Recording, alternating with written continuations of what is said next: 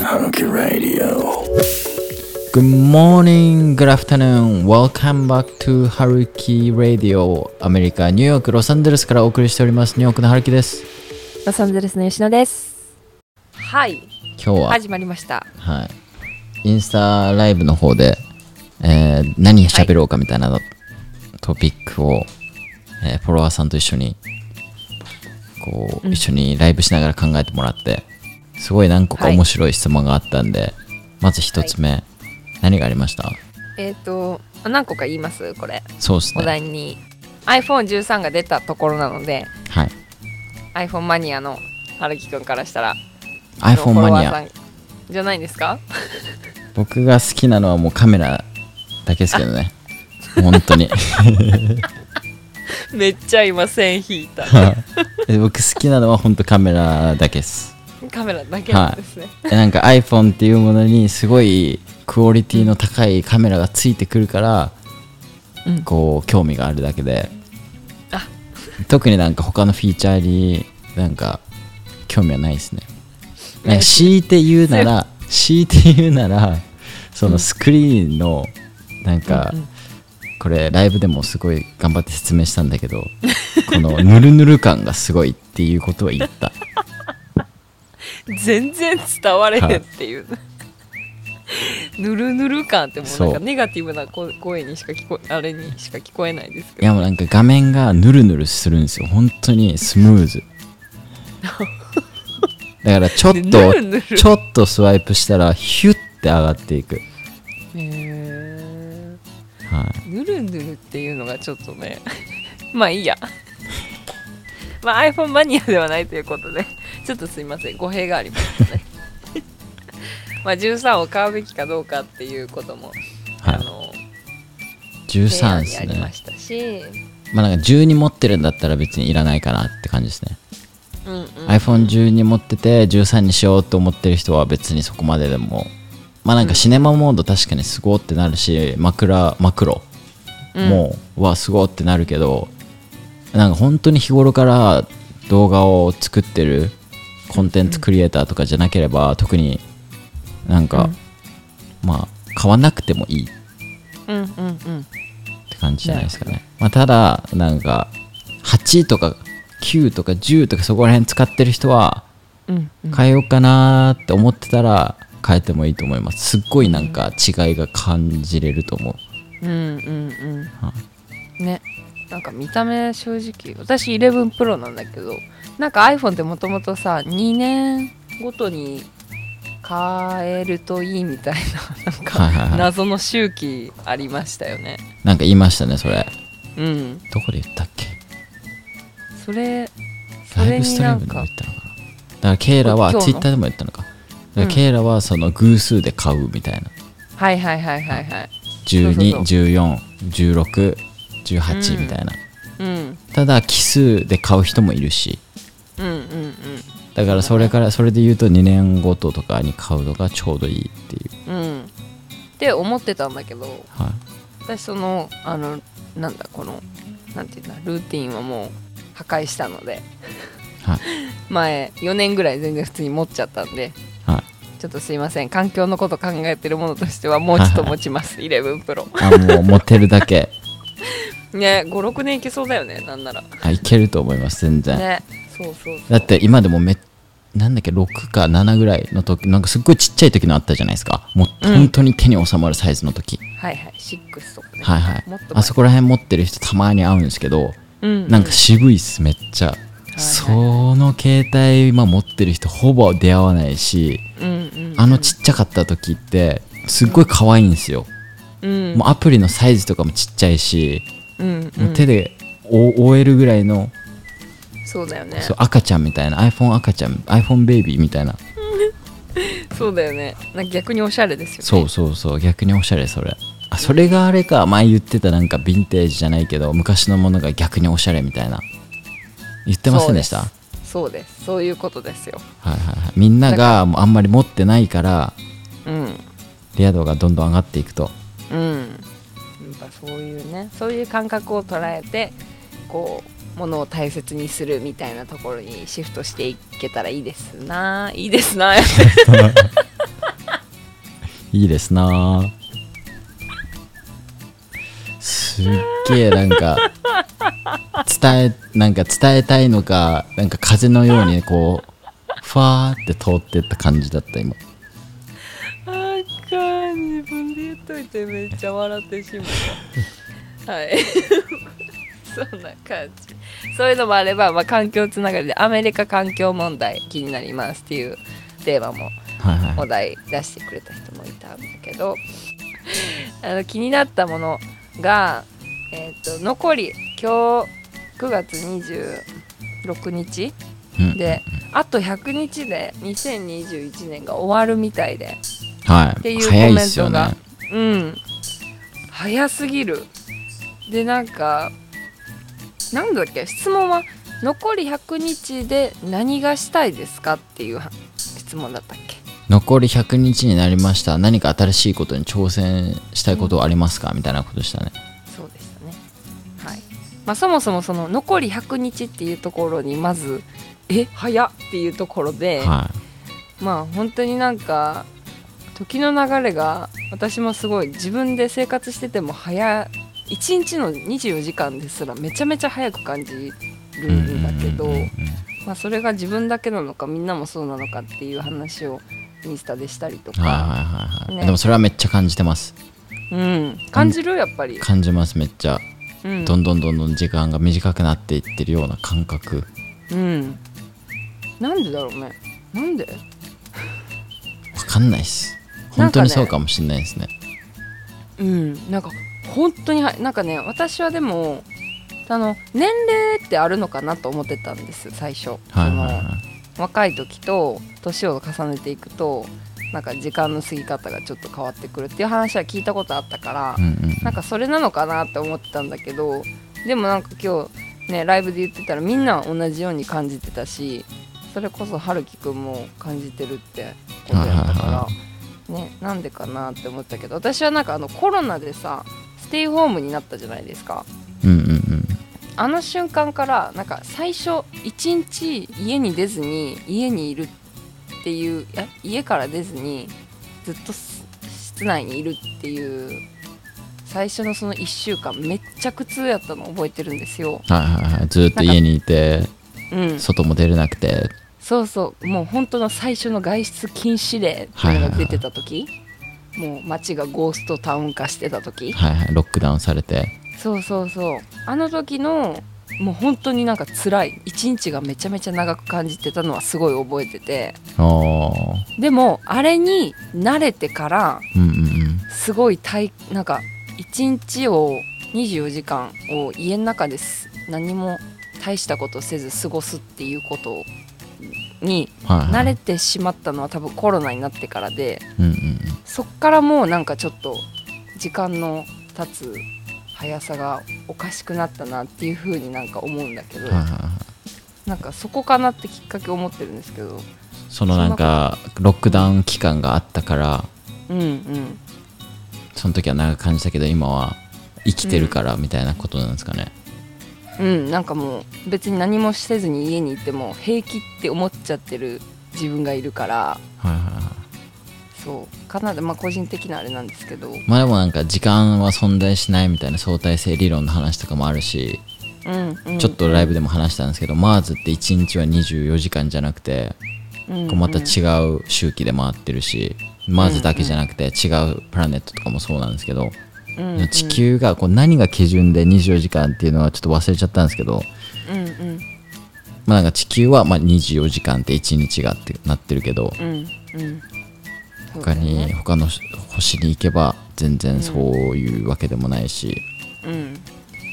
まあ、あとなんかケイラがポツンって言ってたのは、うん。そのなんか地球自体が生きててうん。で、まあ、その地球が僕らの体だとだとするとやこれなんか説明の仕方難しいな。その地球の中に僕らが生きてる。で僕らはもうバクテリアみたいな感じ。だから人間の体の中にもいろんなバクテリアが住んでるじゃないですか。うんはい。だから地球バージョンのバクテリアが僕らみたいなうんことをポツって言っててなんかそれも面白いなみたいなその考え方も。うん。だって何なんかすべ全てがつながってるじゃないですか。何かをすればそれは返ってくるしみたいな。うんうん。だから本当に地球も生きててでまあなんか僕らがその中で生きてるみたいな。うんうんうん。いやそうなんですよね。だからなんか時間もねそれこそ誰かが決めたっていう人間が決めたものだからね。動物からしたら時間なんてないしね。うんうんうん。だからなんかねそういうの一つ一つ考え方はねいろんなこう捉え方はあると思うんだけど、そうですね。うん、まあまあ早いなっていうところからあと100日しかないですよっていう話なので。はい。100日で何ができるか。うん。なんか新しいことやりあー新しいこと挑戦したいことありますか？ありますか？なんかそんな暇がない。リアル。リアルやね。なんかそこにたどり着いてしまった。ななんか考えたんだよ。考えてたんですよ。だから100日でなんかできるかなと思って、うんでせっかくこうやってラジオにトピックとしても上げてるし、うんうん。なんかないかなってずっと考えてうん。あんまりなんか大きいこと言って達成できなくてもあれだなって思ったりして えでもあんまり軽いの言っても気に入ったなって思われるのも嫌だなと思ったけど結局考えてうん。なんか今で精一杯っすね。それはでも素晴らしいことですね。じゃあ逆に今やってることで目標みたいなのないですか？あと100日。あと100ね日で、今年終わるまでにこれはこうしたいみたいな。これ今やってるけどこうああそれで言うと持っていきたいかじゃあなんかその今そのデスクとか買ってうん。ちゃんとした編集スペースを作ろうとしてるんですよ。はいはいはい。それは100日で完成させたいですね。うんうんうんうんうん。なるほどね。それ結構あれ結構あれなの？時間かかるの？なんかそのいいと思ったものをこう調達するのにすごい時間かかるとか。そうですね。こだわりがあるとか。こだわりがあるから。だから多分、まあなんか今必要だなって思ってるのがそのデスクとか。うんうん。で僕ずーっと Mac で編集してるんですけどそろそろデスクトップ必要だなってなってきて、おおだからそういうのをやっぱ買い替えるのにうん。買いますか？うん。のにやっぱ時間かかるかもしれないですねちょっと、なるほどね。はい、まあでも100日もかかんないけどかかんないんかい。かからんのかい。でもなんか本当になんかドリームデスクみたいな話をし始めるとうんめっちゃ時間かかりますよそら、うんなるほどね。はい、もうなんか部屋一室うん。こう編集スクリーン4台5台ぐらい欲しくて。うんうんなんか編集でカラーとかをいじってるとうんうんこうスクリーンによって色の映り方が全然違うんですよ。で本当に color accuracy が高いスクリーンもあればそういうのってすっごい高いんですけど、本当にプロフェッショナルが使うようなやつ、うん。でもみんながみんなそのプロフェッショナルプロフェッショナルなスクリーンを通して僕の動画を見るわけじゃないじゃないですか。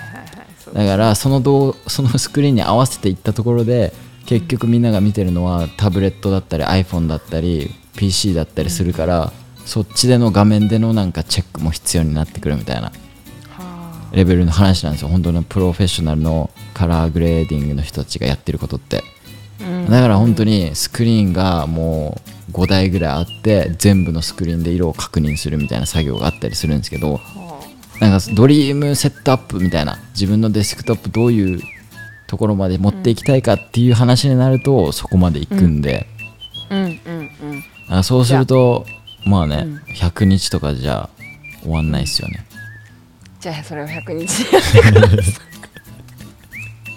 いや無理だって。絶対無理ななんんででできるって思ってるやつはちょっと面白くないのではい。そのドリームデスクをじゃあ100 100日で。日で。めっちゃ金かかりますからね破産するわそ破んなところで、ねはい年末に、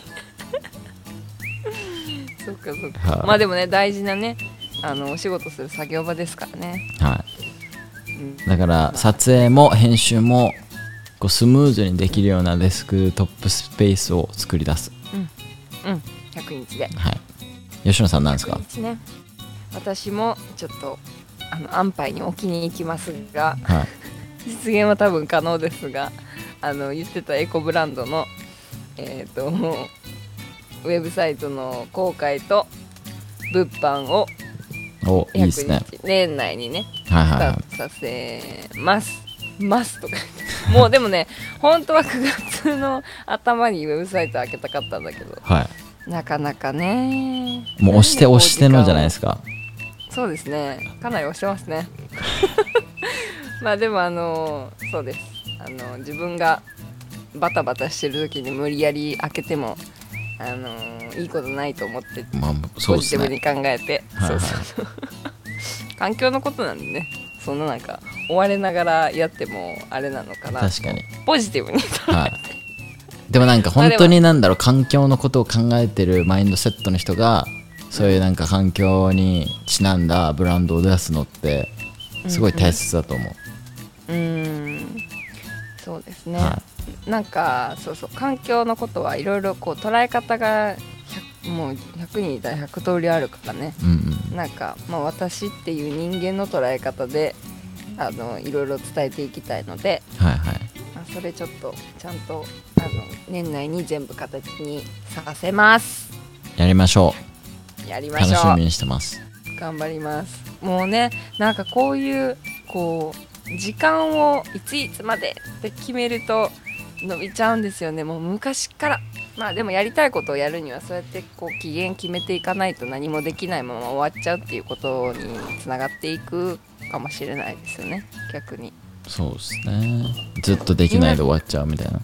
そうそう。なんかみんなやりたいことはあってこれやりたいあれやりたいって言うけど実際やらない人が多すぎるってあの竹花さんがおっしゃってました。竹花隆樹師匠がおっしゃってました。あの人見てるんですね。はい好きでもあの人にこうはい。プッシュこうなんかこうモチベーションをいつも上げられてあのはいはいはいストーリーとかに、あの人ってなんかギャリー・ビーみたいな立ち位置ですよね多分。あアメリアメカのリカでいう。うーん。ねああいうでもすごい。ビジネス系のはい。いやでも本当にそうだなと思いますね。あの人のストーリー見見るといつも。だから。やるね、やるやるやる詐欺ですね。そうやるやる詐欺にしちゃうともうはい。本当にそれこそ気づいたらもうもうもうおばあちゃんになってるっていうはいはいはあれになりますから。いうんやっぱ自分のやりたいことやっていきたいことあるんだったらやっぱりそうやって自分に甘くいっちゃうとそのまま流れていくからそういう意味で期限をちゃんと決めてこれいついつまでにやるとかっていうのをやって自己管理していかないとねいけないんでしょうね。それからなんか本当にやりたいことだったらやりませんでも。そうだね。そうですよね。だって本当にやりたいことだったら多分お金関係なくやるじゃないですか。うんうん楽しいしなんかその先になんかお金以外の得るものがあって、うんうん。それがすごいモチベーションになってってなってたら多分、そうだね。はい。だからあとはそのやる気を上げていく作業じゃないですか意外と。そのうん。やるっていうよりかはそれをやるっていう理由を探す。でそっちが大きくなっていけばなっていくほど多分勝手にやってると思いますもんうんうん。だからそれをこうリズムに乗せていくっていうところが最初に自分で確立しないといけないんだよね。そうですね。うん。はい。やりたいことなのでちゃんとやります。100日までに。っていうかもう本当にでももう10月1 10月をもうめどにやってるので。はいはい。はい。あの楽しみにしててください。あげれそうですね。普通に。うん。あげれそうです。動画作ってたじゃないですか。作ってるっていうか撮影してるじゃないですか。どうですか、はい。そっちの方まあなんかもともとこうしたいなって 妄想で思ってたものとは全然かけ離れたはい。感じにはなりそうですがまあとりあえず、うん。吉野さんがこう自分のブランドのプロモーション動画を作ってて、そうなんですよね。サンデーゴ行った時にちょいちょい見てたんですけど。そうなの。相談させてもらってたんだけどやっぱね大変なお仕事ですね。動画作るのって。どういうところで思いました？それは。なんかねその完成形は自分の中でイメージできてるんだけど、はいはいはそのパーツをどうやって作るその素材集めがうん。わからない。そのつなげた後の形は見えなんとなく見えるけどはいはいはい。それをどのようにしてつなげるのかっていうのが不思議なことにできないの。素材の A と B のつげつなげ方ですか？うん、とかその素材もどういうものを取ればいいんだろうみたいな。あなんだろう。多分私が言ってるその最初最終的なイメージってあはいはい。多分自分の中では想像できてると思ってるかもしれないけど具体的にじゃあどういう絵でとかうんうんうん。っていうなんか雰囲気でしか完成形を想像してないんだと思う。もしかしたら。だから多分目的みたいなゴールがはっきりしてないんじゃないですかまず。うんそうなんかこういう雰囲気なんかこうあのー音とか、はい。なんか色合いとかはいはいはい。のイメージはできてるつもりなんやけどじゃあその素材を取らないといけないじゃないですか。まず素材からやっていかないといけないじゃないですか。それを組み立てないといけないから。うんうんうん。ってなった時にえじゃあどういうどれ取ればいいんやろうとか、はいはいはい。どういう感じで取ればいいんやろうとかはっていうのが全然なんかそこでこう止まるみたいな。いでもその吉野さんが伝えたいことってその自然の大切さじゃないですか。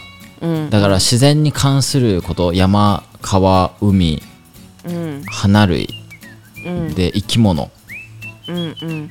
そこら辺まず取っていけばいいんじゃないですか。でね。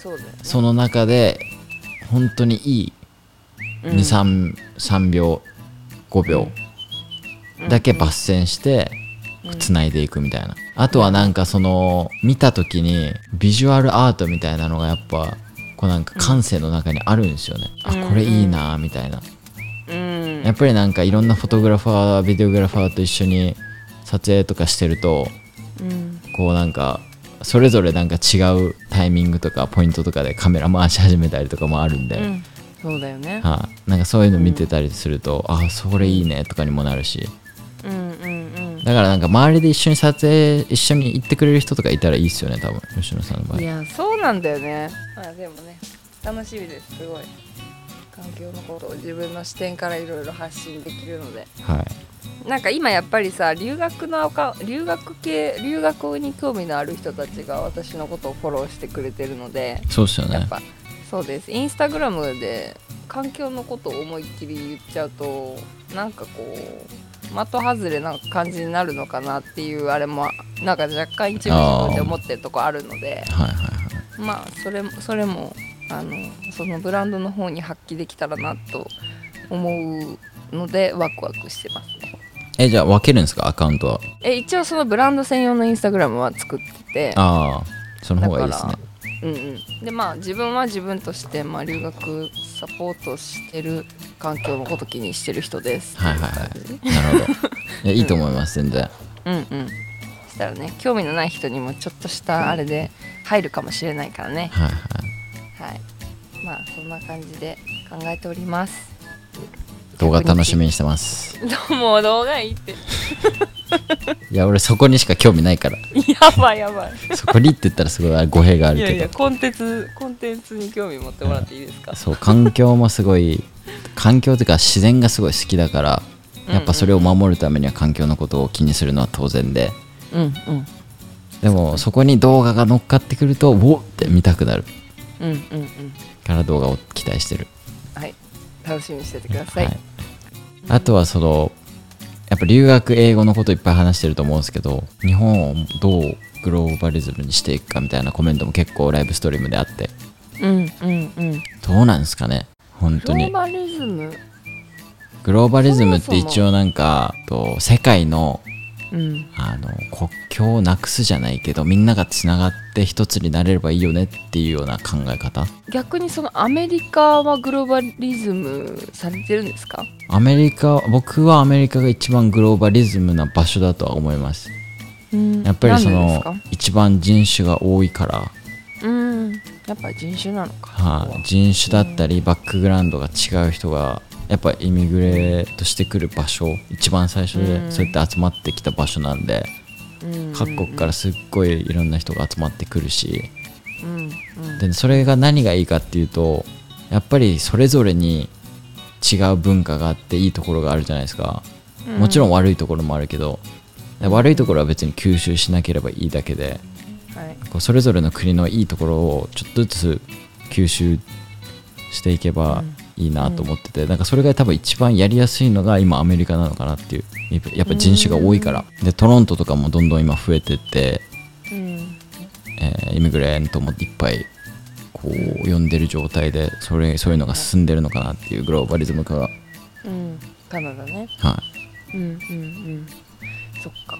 まあそうだね。そういう人種っていう意味ではやっぱりね島国なんでね。いはい。日本はえー、どうなんだろうね。なんかなんか日本のグローバリズム化の話は多分すっごい難しいんで。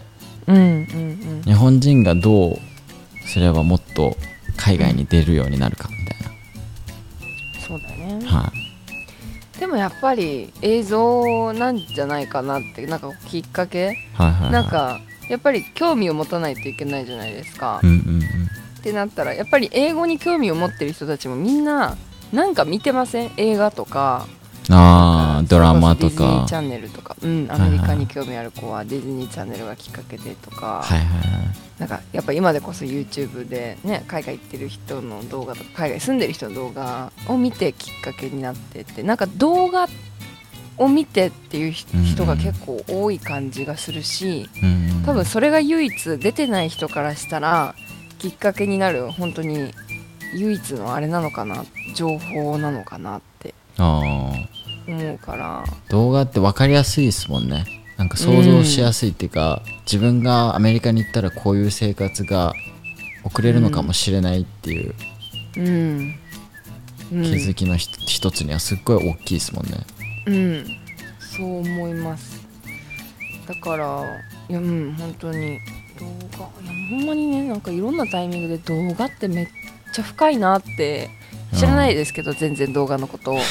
知らないけど動画が与えるあの影響力ってすごいんだろうなって。何においても。だってこんだけ映画がだってね。うん。なんかもうなんか君臨してるじゃないですか、うんうんうん。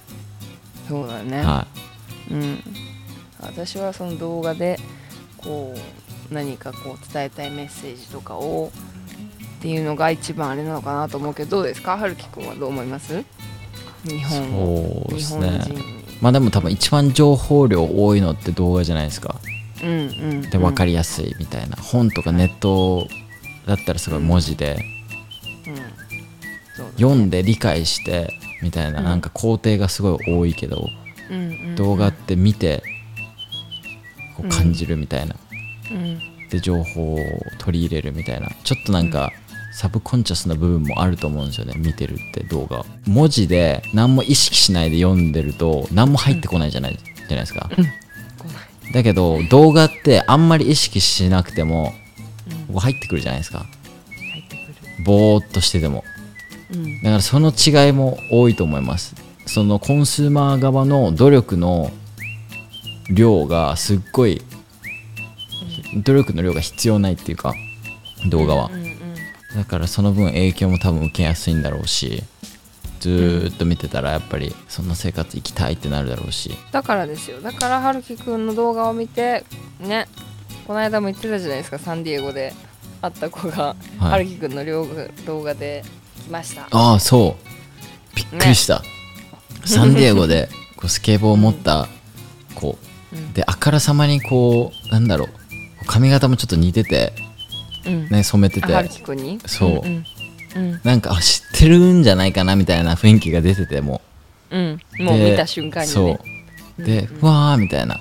あの女春樹さんだみたいな感じで気づいてもらって、うんうん。できなんかびっくりしたのがその子ディズニーランドでも一回会ってるみたいな。うんうん。人生初めて東京ディズニーランドにこうなんなら半無理やりケイラに連れてい行かれたあの東京ディズニーランドで一回会ってで人生初めてサンディエゴ行った時にまた会うっていうそのこと、うん。すごいよね。はい。僕の動画を見てきました。まあ一つの多分理由なんだろうけどそれが。うんうんうんいやそうですよ。だからやっぱりそういうきっかけになるのはすごいね動画ってそういう役割も果たすし。はいはい。いやでも嬉しいっすよマジで。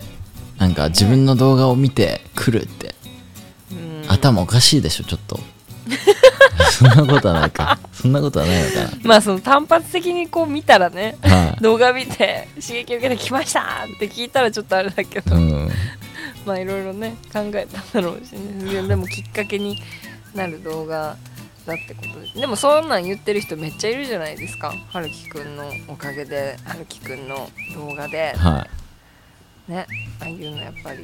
いいやめっちゃ嬉しいですよ。うん素晴らしい影響を与えてると思いますよ。よかったです。ね。ただちょいちょいなんかあんまりキラキラ留学生活だけじゃなくて、悪いところも見せないよみたいなちょいちょい言われたりしますよ、あそうですか、はい。そんな意見があるんですね。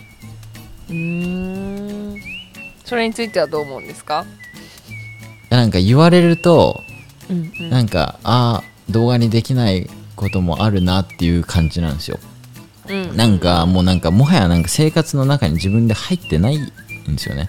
そういうなんかネガティブなパートって、もうなんか自分からこう切っていくバリア張っていくあんま考えないで生きていくタイプの人間なんでうん。そういうなんかネガティブなところにはもともと目がいかないみたいな、そんななんか掘り始めたらいくらでもあるじゃないですか。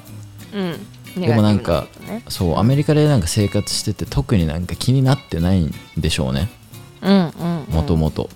はいはいはいだからあえてポジティブなところだけ撮ってるとかじゃなくてそう。うん。まあそれが春樹くんの味方やからっていうことはですよね。うんうんうんだってくっそまずい日本食なんかいくらでもあるし。そうね。でもそもそも日本食があるっていう時点でそう。OK だしね。そうだね。はい。そうだね。他なんだろう？あじゃあちょっとアメリカの悪いこと言いましょうじゃあ残りの20分ぐらい。まあアメリカの悪いこと愚痴大会ね。はい愚痴大会ってるアメリカに。は愚痴を。そうだな。いでもまあなんか移民は確かに難しい普通に。それが多分アメリカの悪いことだと思う。こっちに移民す移民移住することが。移住するの。いろんなやっぱプロセスがあって確かに大変。一筋縄ではない。ただうん。難しくないとダメだろうっていう意見もあるしうんうん。で難しすぎるから違法移民が増えるっていう意見もあるし、うんうん。うん。そうだね。はまあ確かに。私でもそれ思わないかな。あ、あ移民ですか？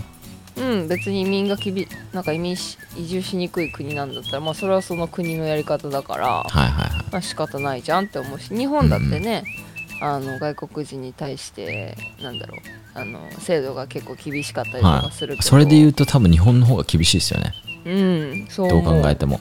うん、でまあなんかそのねやっぱりまあもちろん平和にっていくと全部を OK って全部イコールにすればいいと思うんだけど、うんうん。それじゃあ成り立たないこととかもあると思うからなんか別に私はその国の決めてるルールがあるんだったらまあはいそれでっていううんうんふうにうん思うけど、アメリカこれ嫌やなうーんうー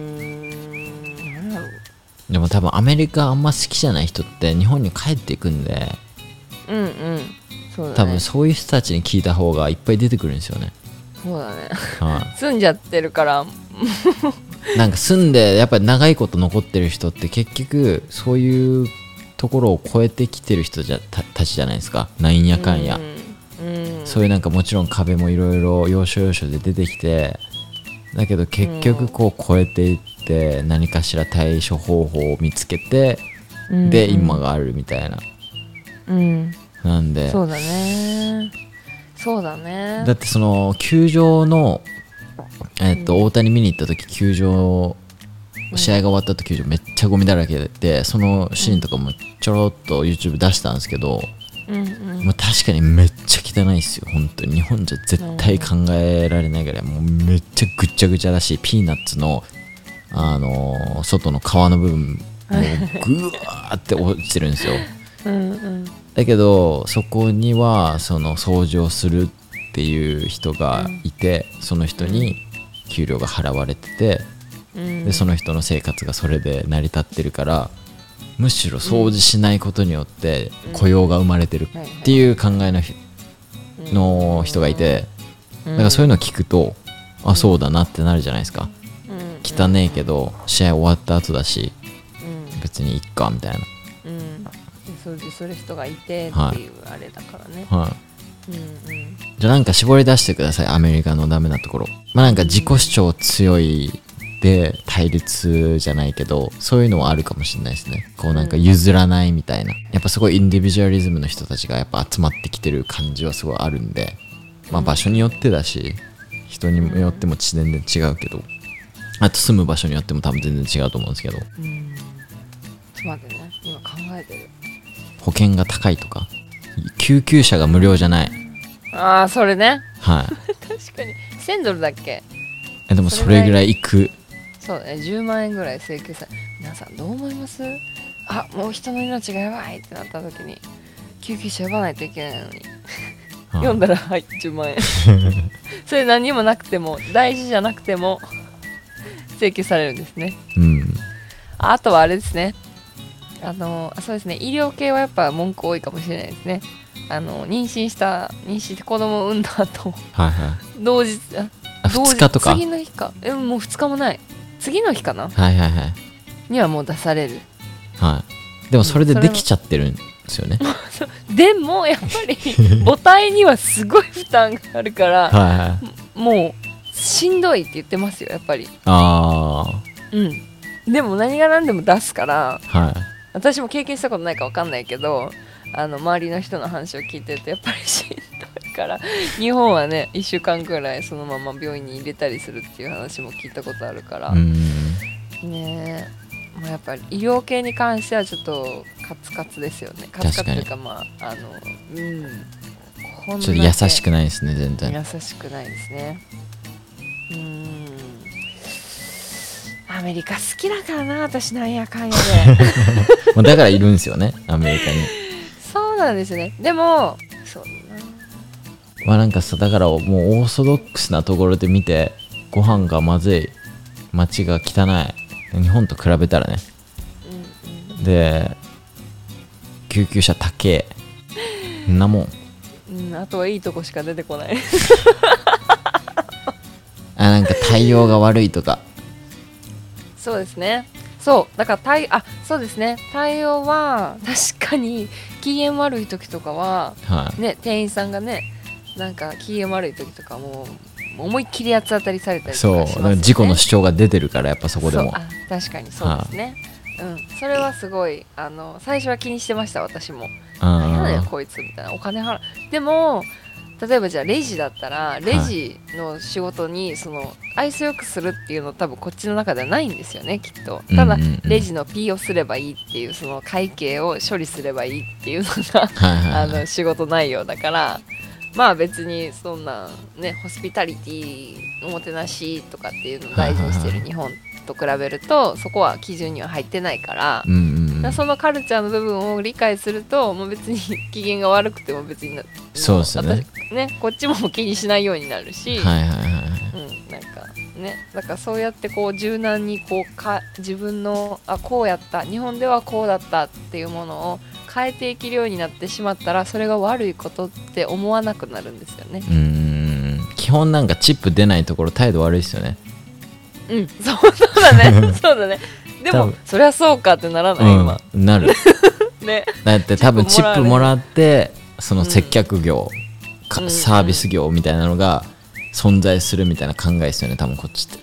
そうだね。はい。いやほんとそうだね。だからチップ出るところはもうみんなめちゃめちゃ愛想いいもんね。もうはっきりしてる。はい。メリハリがすごい。だから仕事のためにやってるんだなっていう人いめっちゃいる店員とかでも、うん。いるいる。もうだからこっちに慣れちゃうと日本の人たちはもっとチップとかをもらった方がいいって思っちゃうよね、はいはいはい。あんなにあんなにね手間かけて努力してサはい。ービスっていうのをやってるわけだから、うんうんうんっていう感覚になっちゃってしまってるので私たちは。なりますね。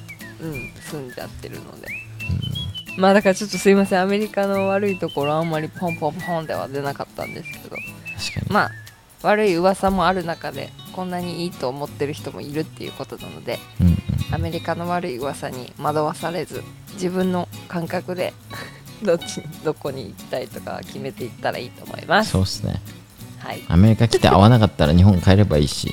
そうです。アメリカ行って。てアメリカ良ければアメリカいればいいし。うん。だからその海外にさ出てみたいっていうその気持ちでも会うかどうかわかんないってそれでこう泊まってる人たち結構いると思うんですけどうんうん。でも出てみないとわかんないからそういうのも結局。うんうんうん。旅行でもいいし留学でもいいしねやってみないとわかんないことがたくさんあるのでまあやってみたいことはやっぱり行動に移した方がやっぱりいいですよね。そうっすね。行動結局そこっすね、またそこに戻ってくるんですね。戻りますね。うん。やっぱやらないといけないや人生ね。も うすぐやから。すぐですから時間。そもうあと2021年が100日のように。うはい、2022年ももう言うてる間に終わる。うん気づいたら7080になってる。なってる。だからね振り返った時にあーあれやりたいと思ってたのにできひんかったなってめっちゃ虚しくないですか？それなんかその死ぬ直前のおじいちゃんおばあちゃんにうん。クエスチョンしたリサーチ結果があるんですけど、ほ今までで一番後悔したことは何ですか？みたいな質問。うはいはい。で彼らが言ってたのはそのやれやろうと思ったけどやれなかったこと。うん。が一番の後悔だって言ってた、あそうなんだ、はあへえ。みんな結構それが多いんですね。いそれが一番多かったっぽいです。先輩方がそう言ってるから。そ今はね必死に生きてるから分かんないんだけどね。結局年取った時に思うことはやっぱそこなんですって。うはやらないといけないですね。いはいやりましょう。簡単だ。みんな簡単簡単やからね。やることは簡単だけどその行動に移すとこまでがねそうですね。ちょっあとは持続するところっすね、そうだね。持続ね。頑張ろうみんな。一回だけだから人生。そう。楽しもう楽しもういろいろやっててな感じでエピソード65は以上となります。この番組に対するご意見ご感想は春樹 radio.gmail.com 宛てにお送りください。アメリカ留学のご相談は吉野さんのインスタグラムまでそして留学英語に興味のある人はオンラインコミュニティグローバリズムにぜひご参加ください。それでは次回のエピソード66でお会いしましょう。またね。バイババイ。